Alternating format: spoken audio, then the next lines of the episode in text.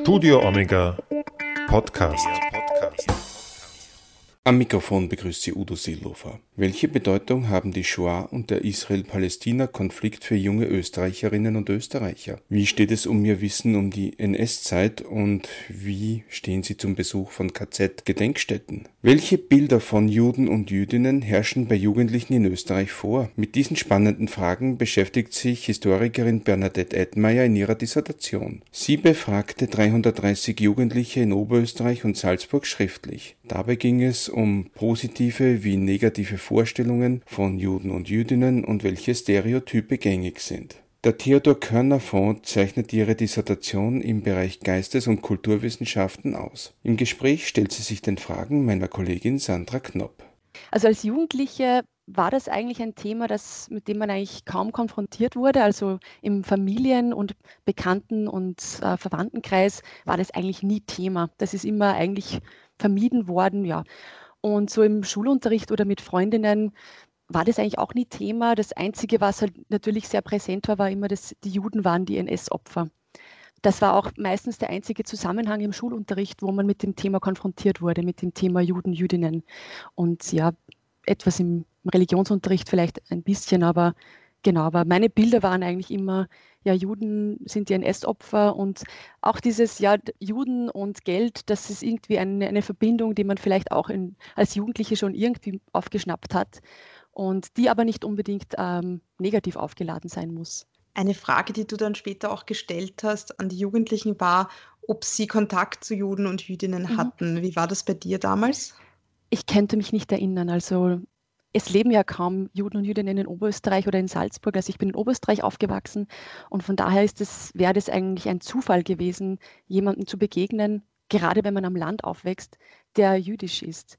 Also von daher gab es eigentlich nie persönliche Kontakte. Das hat sich dann natürlich sehr stark geändert, als ich dann als Studentin begonnen habe, mich mit dem Thema Antisemitismus auseinanderzusetzen, sehr viele internationale und nationale Tagungen besucht habe, viele Kontakte aufgebaut habe. Da hat sich das dann sehr schnell verändert, genau.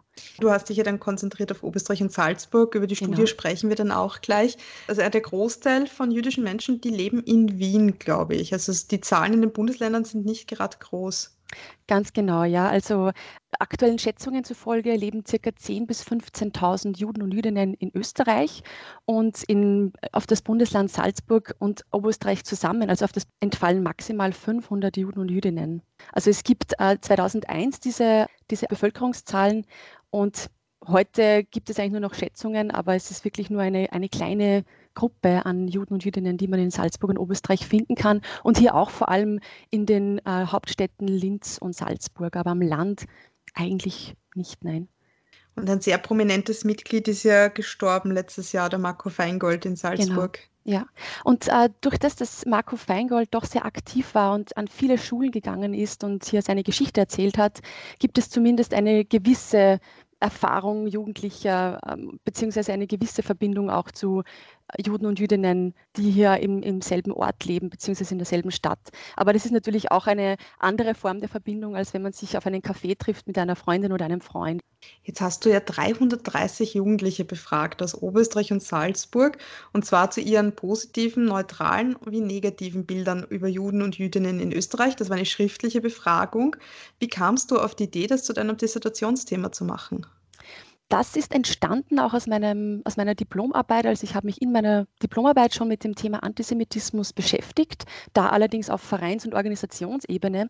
Und da ich auf Lehramt studiert habe, also ich habe Geschichte und bildnerische Erziehung studiert und auch ein Jahr unterrichtet habe in einer Schule, war es dann eigentlich für mich viel spannender, jetzt nochmal konkret danach zu fragen, wie es eigentlich mit Jugendlichen bestellt ist. Also welche Bilder schnappen Sie auf? Welche Bilder von Juden und Jüdinnen haben Sie jetzt im Kopf? Und vor allem immer auch die Frage, die mich begleitet hat, ist es überhaupt auch immer so klar, wenn etwas jetzt, dass etwas antisemitisch ist oder nicht antisemitisch ist? Also all diese Fragen waren für mich dann irgendwie doch sehr spannend und durch meinen Lehramtshintergrund war es für mich dann auch klar, ich möchte das mit Jugendlichen machen, vor allem auch deshalb, weil Jugendliche ja dann irgendwann erwachsen werden und einfach die Zukunft auch eines Landes sind und man dann vielleicht ein bisschen weiter in die Zukunft schon blicken kann. Was war denn denn besonders wichtig bei dieser Befragung? Bei meiner Befragung besonders wichtig war mir die Differenziertheit und Offenheit. Also mir war es wichtig, einerseits doch mehrere Jugendliche zu befragen, also mehrere hundert. 330 war so eine gute Größe. Und nicht schon mit vorgefertigten Bildern reinzugehen, wie das normalerweise gemacht wird, also wo man einfach nur ein Item vorgelegt bekommt, zum Beispiel Juden sind reich und geldgierig, und man kreuzt dann auf einer Skala, auf einer meist fünfstufigen an, wie sehr man dieser Aussage zustimmt. Mir war es irgendwie wichtig, gerade hinter diese Prozentzahlen, die dann damit produziert werden, zu blicken und zu schauen, ja, ist es wirklich immer so einfach oder Gibt es vielleicht auch konkurrierende Bilder? Gibt es positive und gleichzeitig auch negative Bilder über Juden und Jüdinnen? Ist es wirklich immer so klar zu sagen, wir haben jetzt, ich sage mal, 15 Prozent, 20 Prozent an antisemitisch Gesinnten? Also mir war es irgendwie wichtig, hinter diese Zahlen zu blicken und auch diese Differenziertheit versuchen, in irgendeiner Art und Weise abzubilden. Und gerade beim Thema Judentum und Juden und Jüdinnen geht es ja um viel mehr als nur um Antisemitismus und um Verfolgung im Nationalsozialismus. Und hier war es mir eben auch wichtig zu schauen, ja, was haben wir im Jugendliche für, für Bilder allgemein im Kopf und geht das über das hinaus oder nicht? Weil das ist ja eh angesprochen, einmal auch in so in, im Vorwort zu dieser die Situation, es wurde bis jetzt immer relativ häufig erhoben, Antisemitismusuntersuchungen, aber die neutralen und die positiven mhm. Bilder, die haben eigentlich immer gefehlt. Ganz genau. Das liegt natürlich auch daran, dass man, dass Studien immer sehr aufwendig und teuer sind und man setzt sie da ein, wo Probleme sind, wo Probleme zu lösen sind. Und natürlich sind das immer negative Einstellungen gegenüber Minderheiten. Also das haben wir auch bei Muslimen. Die Muslimfeindlichkeit, Xenophobie wird natürlich viel stärker untersucht als zum Beispiel auch positive Bilder über, über Muslime, weil es eben gerade hier das gesellschaftliche Problem gibt.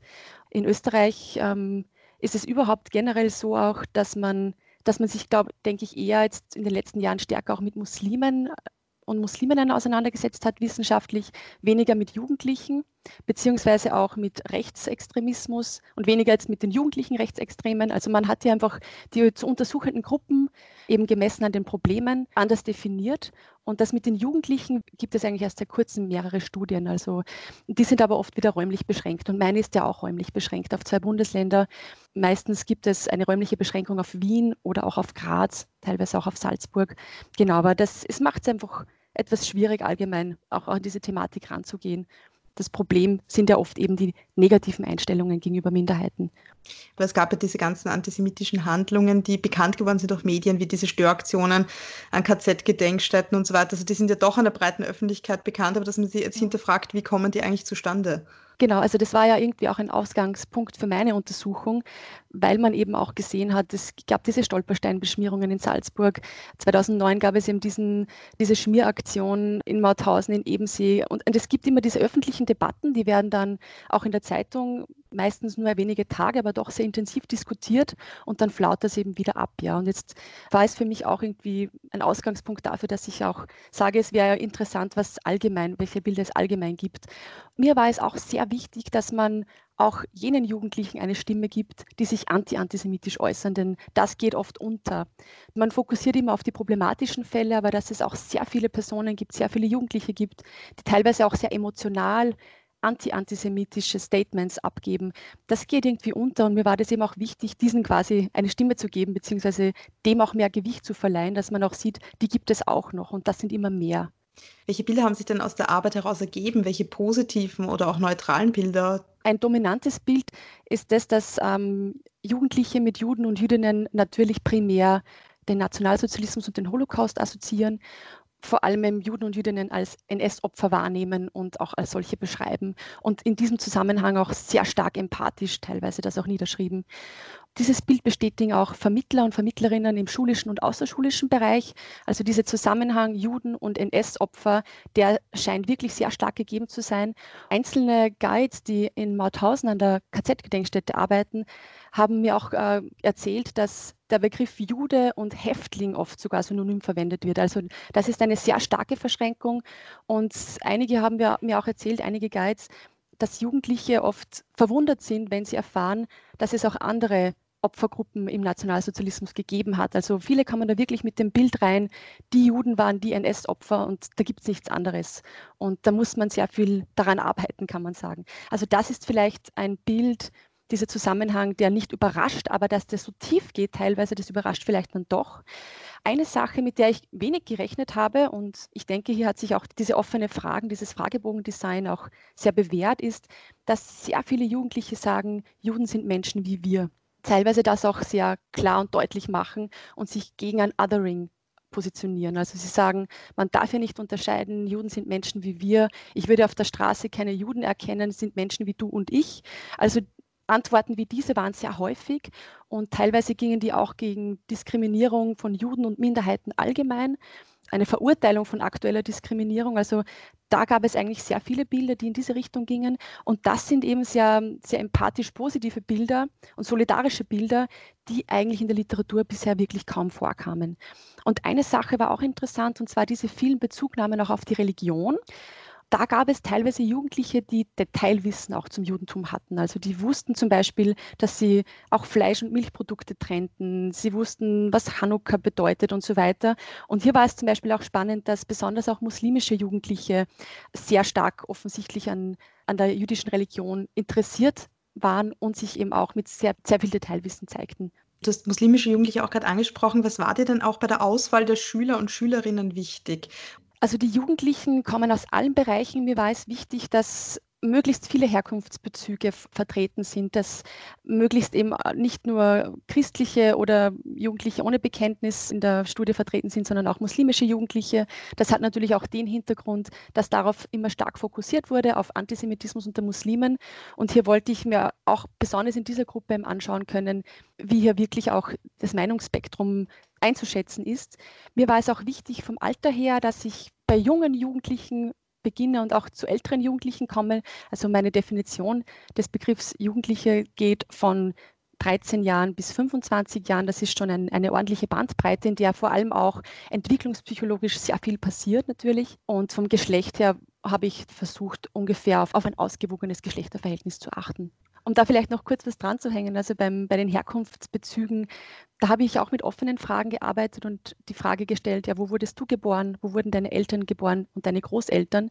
Und man sieht ja schon, dass die Herkunftsbezüge unglaublich breit sind. Also man kann sagen, es gibt fast so viele Herkunftsbezüge wie Jugendliche selbst.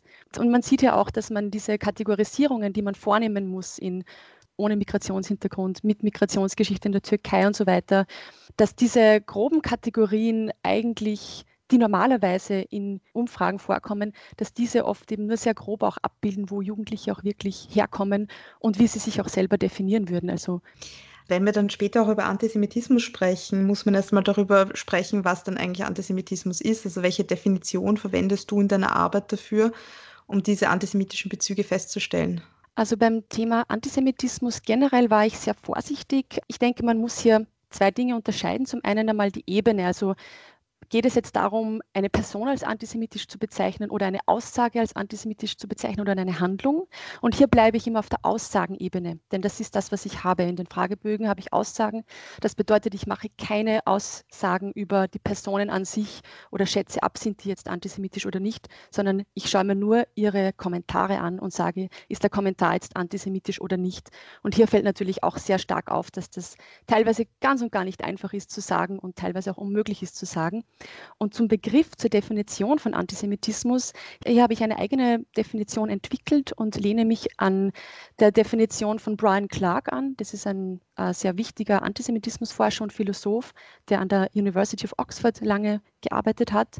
Er betont in seiner Definition, dass Juden abgelehnt werden als Juden unter Anführungszeichen, also weil man sie als Juden sieht und er definiert hier die Figure of a Jew nennt er das. Also das kann man übersetzen als die Gestalt des Juden. Also er sagt, es gibt dieses, diesen Container an Vorurteilen, an, an Stereotypen gegen Juden und Jüdinnen.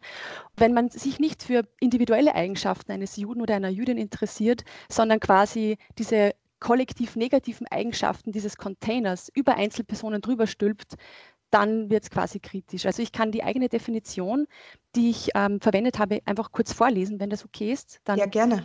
Antisemitismus bzw. antisemitisch ist eine negative Manifestation, negative Sprach- oder Tathandlung, negative Einstellung, Abneigung oder Feindschaft gegenüber Juden und Jüdinnen als Einzelpersonen oder als Gruppe, die sich aus der unter Anführungszeichen Gestalt des Juden speist. Die Gestalt des Juden meint das gesamte Repertoire negativer Zuschreibungen gegen Juden und Jüdinnen als homogen imaginiertes Kollektiv. Diese Zuschreibungen reichen historisch bis in die Antike zurück und nehmen gegenwärtig verschiedene Formen und Ausprägungen an. Das Gesamtrepertoire ist stets erweiterbar und kann in den einzelnen Personen in Form von Fragmenten vorliegen, aber auch ein geschlossenes Weltbild bilden. Das heißt, jetzt haben wir die Definition von Antisemitismus auch gehört, wie genau. du es in deiner Arbeit verwendet hast. Du hast auch diesem Kapitel Antisemitismus in Österreich ein eigenes Kapitel gewidmet in der Arbeit. Wie subtil hast du das Gefühl, ist äh, dieser Antisemitismus hierzulande vorhanden? Kann man das so sagen? Also meine, meine Studie an sich ist ja nicht repräsentativ. Das ist auch noch wichtig zu erwähnen. Das ist explorativ angelegt, nicht repräsentativ, aber geht doch sehr weit, denke ich, hat eine doch sehr erhebliche Reichweite aufgrund dieser drei Ebenen ähm, mit den Vermittlerinnen und den Jugendlichen. Von daher kann ich jetzt nicht sagen, Antisemitismus ist so und so subtil vorhanden. Aber wie ich in meinem Kapitel über Antisemitismus in Österreich auch angemerkt habe, also ich, ich habe ich einige Studien zitiert, unter anderem auch die des Innenministeriums, das diese Studie wurde 2019 veröffentlicht und ich denke, das sind wahrscheinlich die aktuellsten Daten. Also hier wird erhoben, dass ungefähr 30 Prozent der österreichischen Bevölkerung, dass hier subtiler Antisemitismus feststellbar ist. Aber natürlich ist hier auch die Frage, und das geht wieder eher auch in meine Richtung in der Dissertation, was bedeutet das jetzt, diese Zahl, und was bedeutet das mit dem subtilen Antisemitismus? Und ich glaube, es ist ja auch sehr schwierig zu sagen, wo beginnt jetzt subtiler Antisemitismus? Denn es ist oft immer dieses Vorurteil, ja, Juden und, und Geld, beziehungsweise da gibt es irgendwie diesen Zusammenhang. Und das wird oft als Stereotyp vermittelt und auch, denke ich, irgendwie als Stereotyp gesehen, im Sinne von, das muss noch nicht unbedingt negativ aufgeladen sein. Also es, es gibt auch unter den Jugendlichen, die ich befragt habe, diese Idee, ja, Juden und Reichtum, das, da gibt es diesen Zusammenhang, aber das bedeutet noch nicht, dass das antisemitisch ist. Das kann natürlich durchaus auch antisemitisch gemeint sein. Das kann in bestimmten Kontexten antisemitisch aufgeladen werden, also negativ aufgeladen werden. Aber es ist ein Stereotyp, das zum Beispiel auch in das Positive gehen kann oder auch beides gleichzeitig. Also da ist immer so die Frage, ja, wo beginnt jetzt wirklich dieser subtile Antisemitismus im Sinne einer Feindschaft, einer Abneigung? Und bis wann kann man hier von einem Fremdbild sprechen, das noch kein Feindbild ist? Also du hast ja auch gefragt nach Stereotypen. Also du hast die Jugendlichen auch gefragt, welche Bilder kennen sie eigentlich von Juden und Jüdinnen? Was sind denn so häufige Stereotype, die da gekommen sind? Eben gerade dieses Bild des Juden und Reichtum, dass das irgendwie zusammenhängt. Also wenn man jetzt auf der Stereotypenebene bleibt, die eben noch nicht negativ sein muss, dann sind, ist es vor allem ja, Juden sind irgendwie reich und Einige sagen aber dann ja, sie sind auch geldgierig und geldgierig ist doch wieder wertend. Also hier kommt man vielleicht dann wieder eher in, in Richtung eines, einer negativen Zuschreibung. Und hier war es auch spannend beim Fragebogen, denn ich habe gerade diese Aussage auch reingestellt und Sie gebeten, das zu kommentieren und zu sagen, was Sie von dieser Aussage halten. Und hier gibt es doch einige Jugendliche, die hier differenzieren.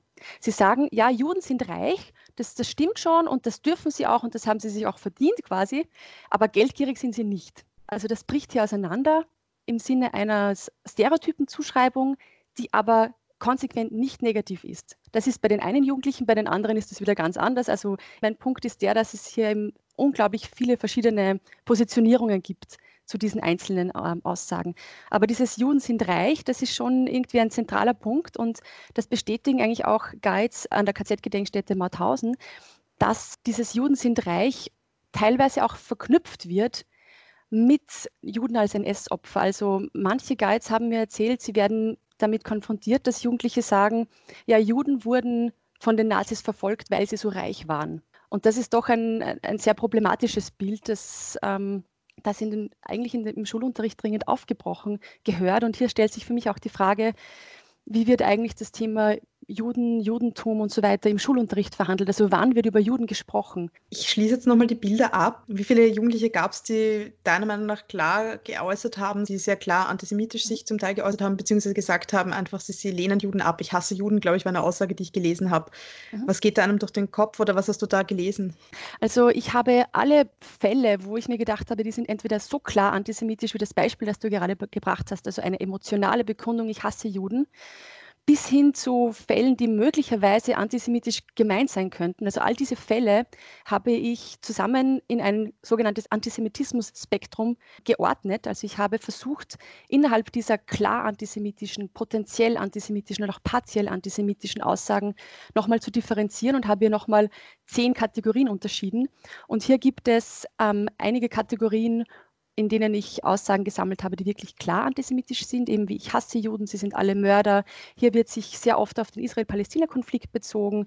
Sie machen jetzt das mit den Palästinensern, was ihnen angetan wurde. Sie sind alle Mörder. Also diese Sachen hört man genauso. Und das untere Ende dieses Spektrums bilden eben so Fälle ab wie, ja, sie sind schon irgendwie reich, aber geldgierig sind sie eigentlich nicht, wo man irgendwie schon eher davon ausgeht, dass das jetzt eigentlich nicht mehr wirklich antisemitisch ist, sondern nur noch, nur noch ein Stereotyp unter Anführungszeichen. Also diese wirklich äh, ganz klar antisemitischen Aussagen sind sehr selten. Die kommen vielleicht bei zehn Jugendlichen vor. In diesem gesamten Antisemitismus-Spektrum habe ich 71 Jugendliche eingeordnet. Und hier besonders spannend waren eben Fälle von einerseits klaren Bekundungen von einer Abneigung gegen Juden und gleichzeitig aber auch Solidaritätsbekundungen und positive Bilder über Juden und Jüdinnen und Differenzierungen. Da gibt es einige Fälle und hier kann man vielleicht auch zwei Strategien unterscheiden, denn das klingt ja eigentlich ziemlich ähm, ja, widersprüchlich. Hier gibt es einerseits die Strategie, dass man nach Zeitebene unterscheidet. Also einige Jugendliche sagen, ich mag Juden, ich solidarisiere mich mit Juden im Kontext des Nationalsozialismus. Also man trennt hier die Vergangenheit von der Gegenwart quasi und spricht sich hier sehr für Juden und Jüdinnen aus, verurteilt, was mit ihnen geschehen ist.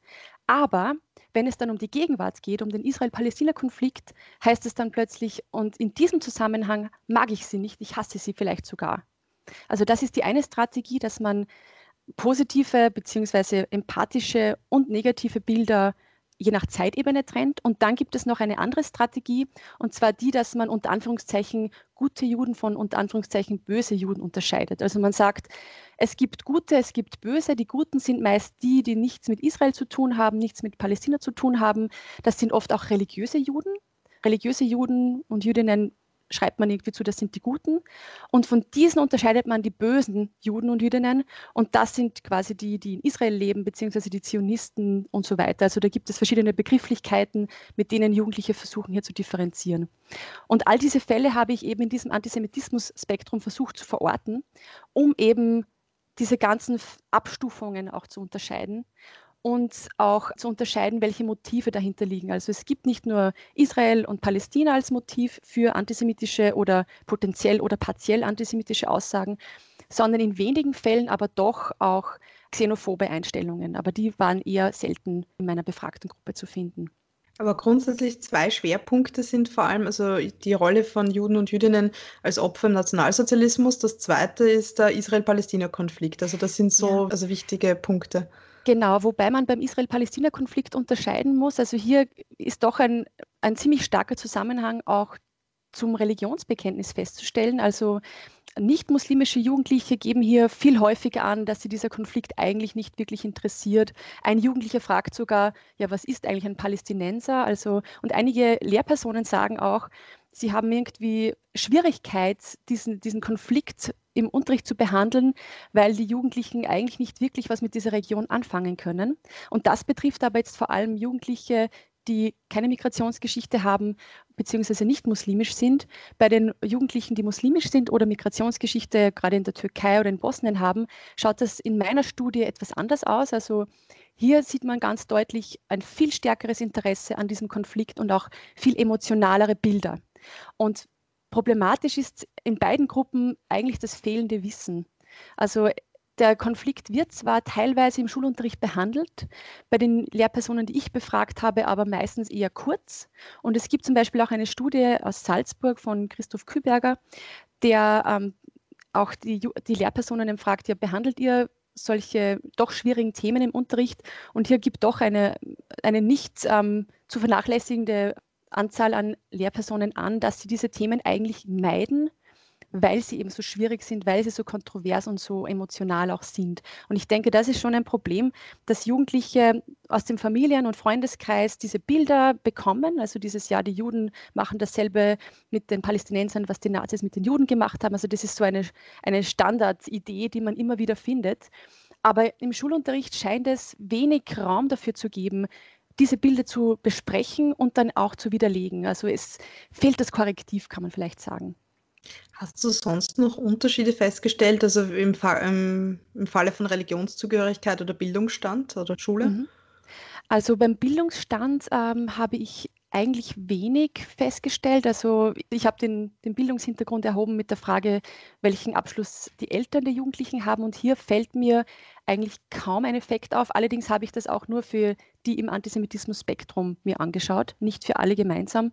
Aber bezüglich Religion ist auffallend, dass muslimische Jugendliche eben sich viel stärker auch für die jüdische Religion interessieren und dass gerade in dieser Kategorie muslimische Jugendliche die Bandbreite an Bildern unglaublich groß ist. Also natürlich gibt es einerseits ganz klar antisemitische Fälle, und in diesem Antisemitismus-Spektrum sind auch vergleichsweise viele Muslime und Musliminnen vertreten.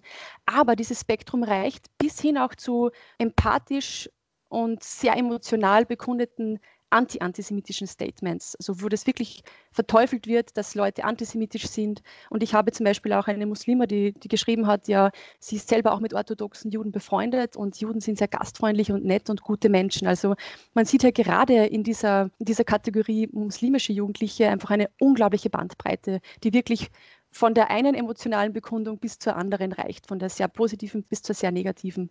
Was ich auch interessant finde in der Arbeit ist, es wurde auch ein bisschen abgefragt, welche alten und welche neuen Vorurteile gibt es eigentlich. Mhm. Und eins ist mir aufgefallen, mit dem habe ich am Anfang gar nichts anfangen können, so nach dem Motto, Juden und Jüdinnen hätten Medikamente gegen Krebs entwickelt, die sie anderen vorenthalten. Also das, von dem habe ich noch nichts gehört vorher. Ja, das ist mir ganz genauso gegangen. Da war ich auch ziemlich überrascht, vor allem weil es nicht nur von einer Person gekommen ist.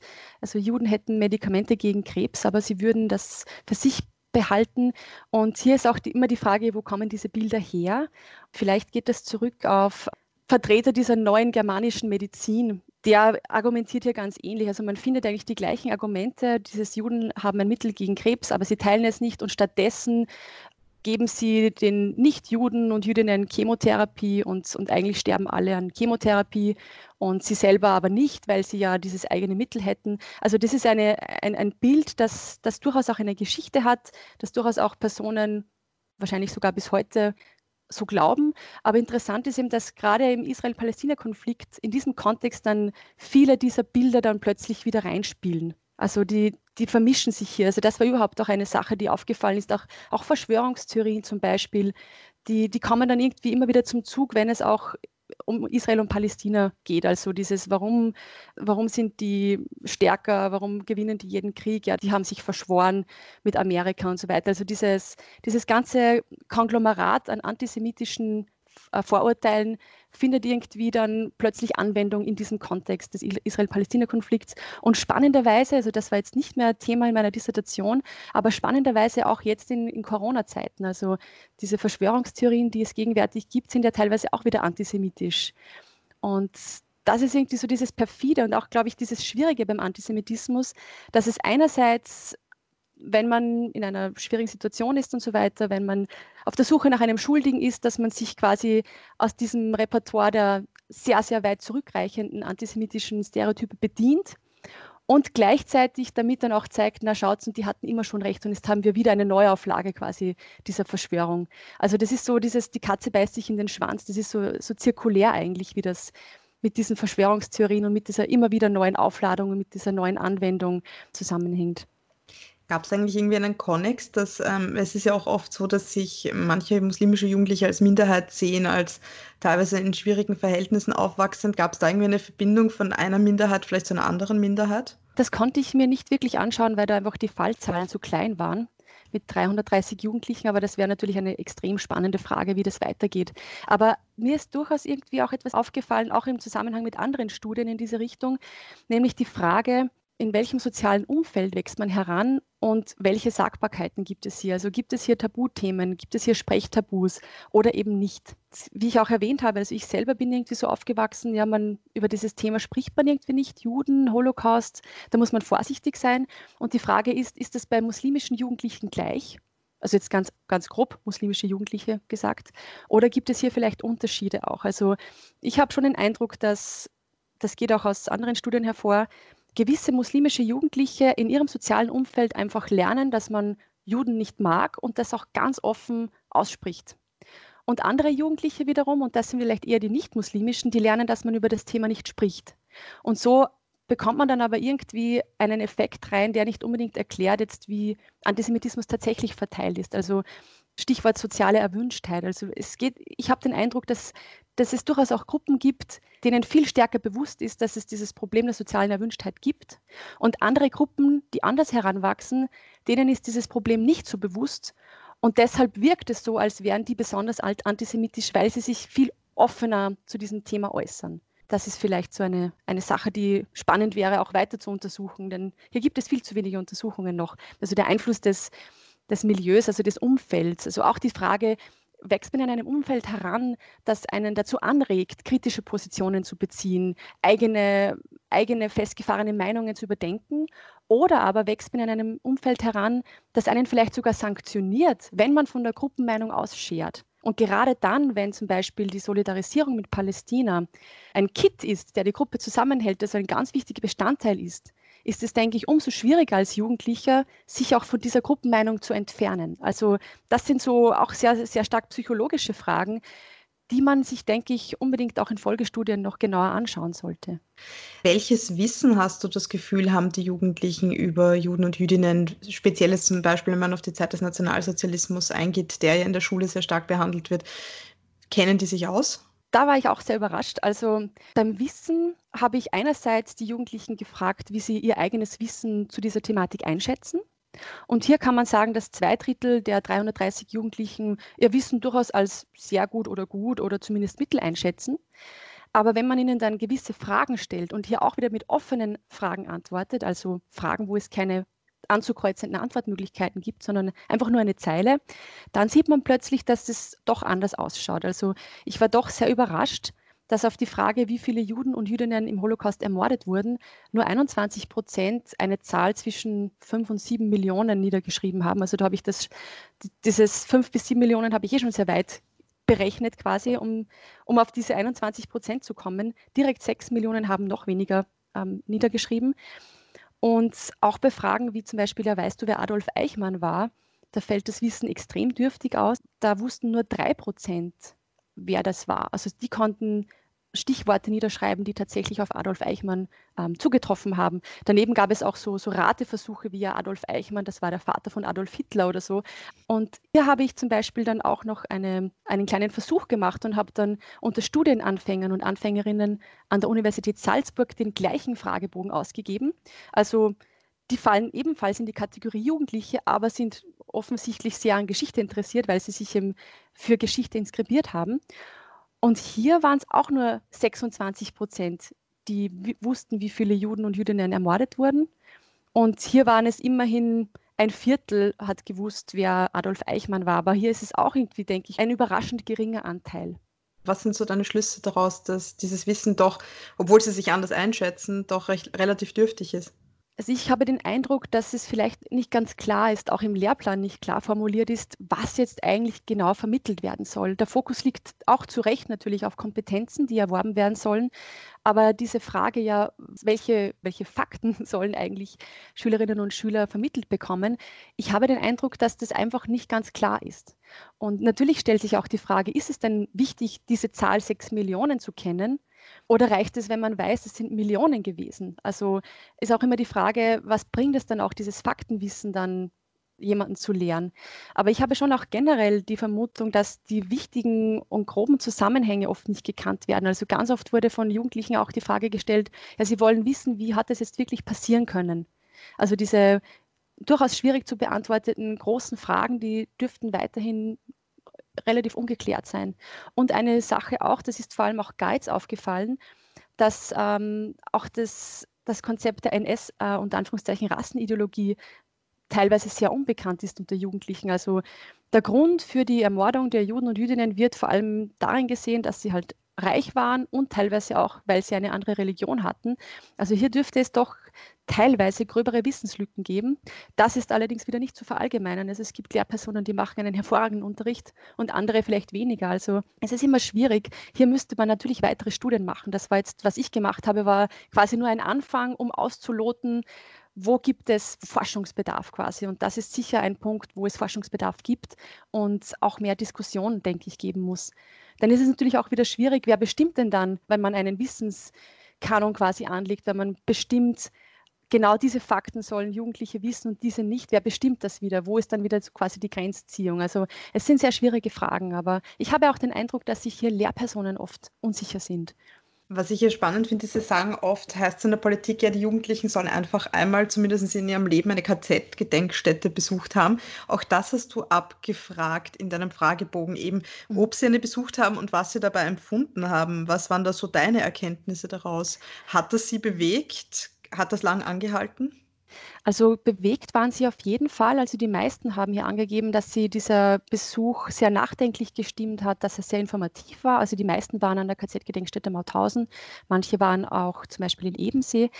Ich habe mir dann gerade bei den Jugendlichen, die ich diesem Antisemitismus-Spektrum zugeordnet habe, das nochmal genauer auch angeschaut. Also dieses gesamte Antwortverhalten jeder Person extra quasi. Und hier ist durchaus klar geworden, dass Jugendliche, die sich teilweise auch vehement antisemitisch äußern, gleichzeitig auch für den Holocaust und den Nationalsozialismus sehr interessieren und auch schon an einer KZ-Gedenkstätte waren. Also 70 Prozent der Jugendlichen, die in diesem Antisemitismus-Spektrum sind, waren bereits in Mauthausen und haben auch angegeben, dass sie dieser dass sie dieser Besuch sehr nachdenklich gestimmt hat. Und ich denke, das Problem ist jetzt das. Natürlich sind sie empathisch mit den Juden und Jüdinnen als NS-Opfer, aber das bedeutet nicht, dass sie gleichzeitig auch in der Gegenwart anti-antisemitisch eingestellt sind, sondern es ist eher so, ein, ein KZ-Gedenkstättenbesuch, gerade auch mit diesem neuen Vermittlungskonzept in Mauthausen, kann natürlich sensibilisieren auch für gegenwärtige Probleme, Ausgrenzung von Minderheiten in der Gegenwart. Es kann natürlich auch zeigen, wozu Menschen fähig ist, also dass Menschen, ganz normale Menschen auch Mörder werden. Und vor allem zeigt, denke ich, auch so ein KZ-Gedenkstättenbesuch, dass es wichtig ist, sich mit Opfern solidarisch zu zeigen, dass man, dass man Solidarität mit Opfern in der NS-Zeit bekundet. Und in der Gegenwart, wenn man sich das jetzt auch anschaut mit diesen Doppelbildern, die eben teilweise aufgetreten sind, ist es dann aber teilweise so, dass dann die gegenwärtigen Opfer nicht mehr als Juden und Jüdinnen festgemacht werden, sondern das sind dann teilweise eben zum Beispiel die Palästinenserinnen und Palästinenser oder die Muslime. Also diese Solidarität mit Opfern, die ist immer noch auch in, in die Gegenwart gerichtet sehr wichtig und sehr zentral, aber die Opfergruppe, die kann sich durchaus ändern. Ich denke, das hat man vielleicht das, das ist nicht zu unterschätzen, dass man nicht automatisch sich im, auch in der Gegenwart mit Juden und Jüdinnen solidarisiert, besonders dann, wenn sie nicht als Opfer wahrgenommen werden, sondern wie gerade im Israel-Palästina-Konflikt als Täter wahrgenommen werden. Da bricht es dann plötzlich auseinander. Und natürlich ähm, mit diesen KZ-Gedenkstättenbesuchen ist auch immer die Frage verbunden, welche Jugendliche kommen dahin. Und gerade durch die jüngsten Fluchtbewegungen sind sehr viele Jugendliche jetzt auch in Österreich, die aus einem Kriegsgebiet kommen. Und es ist nicht von der Hand zu weisen, dass diese äh, vielleicht durch einen KZ-Gedenkstättenbesuch auch eine Retraumatisierung erfahren. Also das ist nicht auszuschließen. Also von daher, was jetzt ein KZ-Gedenkstättenbesuch bewirkt, ist auch wieder sehr schwierig zu beantworten. Aber auf jeden Fall immer mal diese Sensibilisierung und diese Solidarität mit Opfern, denke ich. Was ich auch spannend fand, ist, ihr habt nach Filmen gefragt, oder? Ihr habt die mhm. Jugendlichen auch gefragt, welche Filme kennen sie, die sich mit dem, mit dem Thema auseinandersetzen. Und ich glaube, Schindlers Liste kam sehr häufig und mhm. der, äh, der Junge im gestreiften Pyjama. Genau, ja. Also der Junge im gestreiften Pyjama, das dürfte momentan ein, ein, Film sein oder zumindest als ich diese Studie gemacht habe, der sehr weit verbreitet und auch von sehr vielen äh, Jugendlichen gekannt wurde. Also ich habe diese Frage auch dann Lehrpersonen gestellt und auch äh, Guides an der KZ-Gedenkstätte in Mauthausen, wie sie über diesen Film denken, also der Junge im gestreiften Pyjama. Und hier wurde eigentlich von den Guides das sehr stark problematisiert. Also sie haben gemeint, dass sie befürchten, dass durch diesen Film durchaus auch falsche Bilder entstehen können und sich vielleicht auch sogar verfestigen können. Und sie werden teilweise auch mit Fragen konfrontiert, die wirklich unmittelbar auf diesen Film zurückzuführen sind. Zum Beispiel, ja, warum sind denn die Juden nicht einfach unter dem Zaun durchgekrochen? Oder ja, warum ist denn da die Gaskammer so klein in Mauthausen? Im Film ist die ja viel größer. Also es ist einerseits sehr wichtig, dass sie diese Fragen stellen natürlich, weil man dann einfach diese falschen Bilder korrigieren kann. Aber die Frage ist auch, wenn jetzt diese Filme im Schulunterricht eingesetzt werden, wie wird dann weiter damit Verfahren, also wie geht dann der Unterricht weiter? Wird es dann in den Nachfolgestunden ganz klar gemacht, welche Stellen im Film quasi falsch sind und welche nicht, damit nicht hier diese, diese Meinung entsteht, dass dieser Film Wirklichkeit abbildet.